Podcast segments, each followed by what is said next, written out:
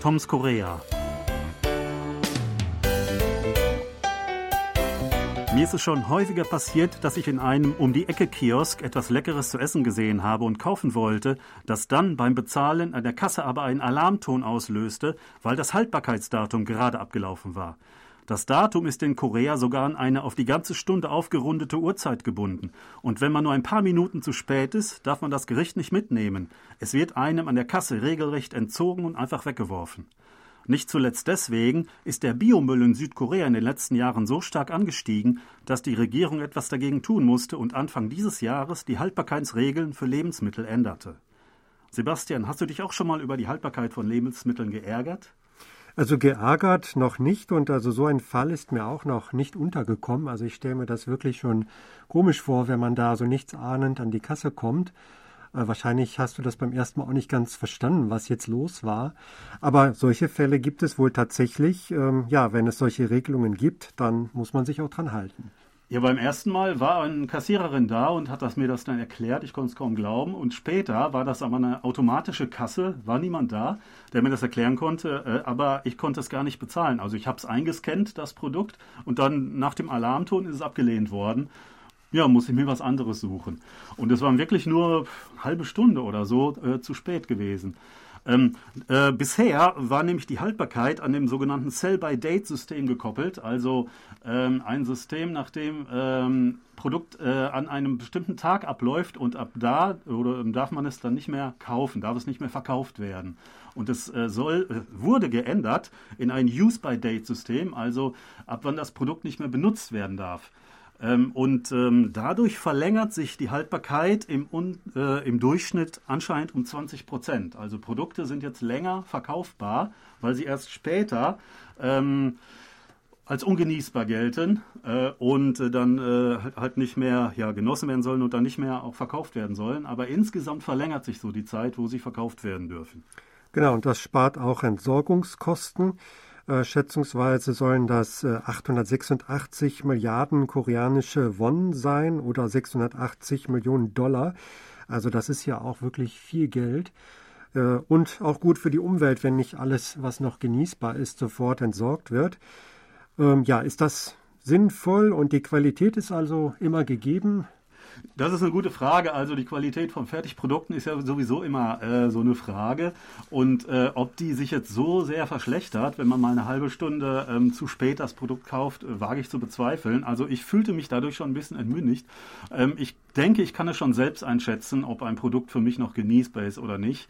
Ich habe auch einen ziemlich robusten Magen. Bei äh, mir habe ich da nicht so äh, solche Bedenken. Aber gut, andere Leute sind da wahrscheinlich empfindlicher. Und es müssen ja gesetzliche Regeln geschaffen werden. Ich sehe das schon ein.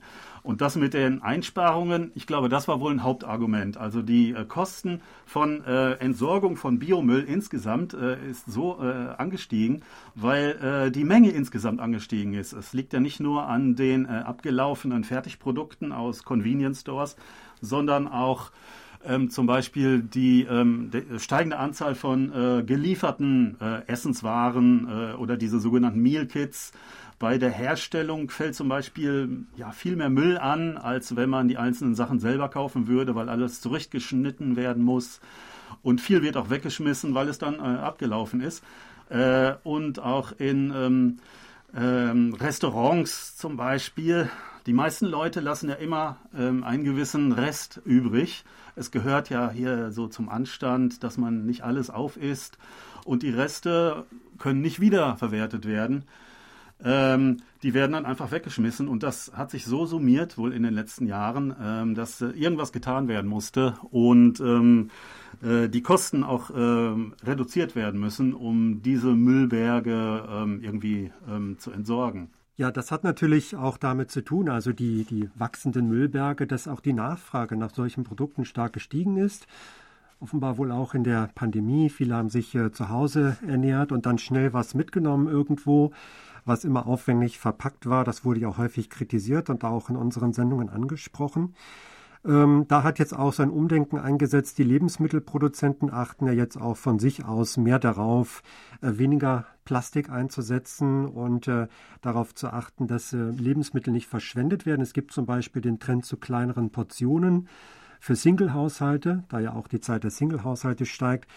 Also da wird schon einiges versucht, aber ich denke, es wird immer noch viel äh, weggeschmissen, was noch genießbar wäre. Also das ist schon ein großes Problem, das man jetzt aber zumindest irgendwie in den Griff bekommen möchte. Ja, äh, es gibt auch Maßnahmen, zum Beispiel das Lebensmittel-Upcycling. Äh, dass also übrig gebliebene Lebensmittel ähm, irgendwie als Ressourcen für etwas anderes äh, benutzt werden. Ähm, Reis oder Sojabohnen oder so, äh, die dann nicht unbedingt selbst wieder verzehrt werden sollen äh, sondern für irgendwelche anderen Produkte. Das ist natürlich ein weites Feld für neue Ideen und neue Entwicklungen. Aber so ein Bewusstsein, das ist jetzt wohl gerade erst am Entstehen.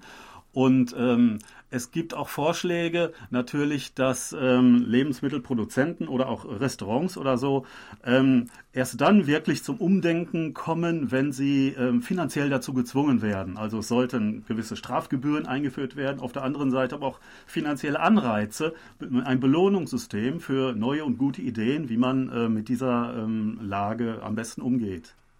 Genau, das ist doch zu begrüßen. Wir hoffen doch, dass es äh, so weitergeht mit diesem Trend, dass man immer umweltbewusster wird und äh, so sparsamer mit Nahrungsmitteln umgeht oder umsichtiger. Ja, und in diesem Sinne sagen wir auf Wiederhören. Bis nächste Woche. Sebastian Ratzer und Thomas Kuklinski-Reh. Auf Wiederhören.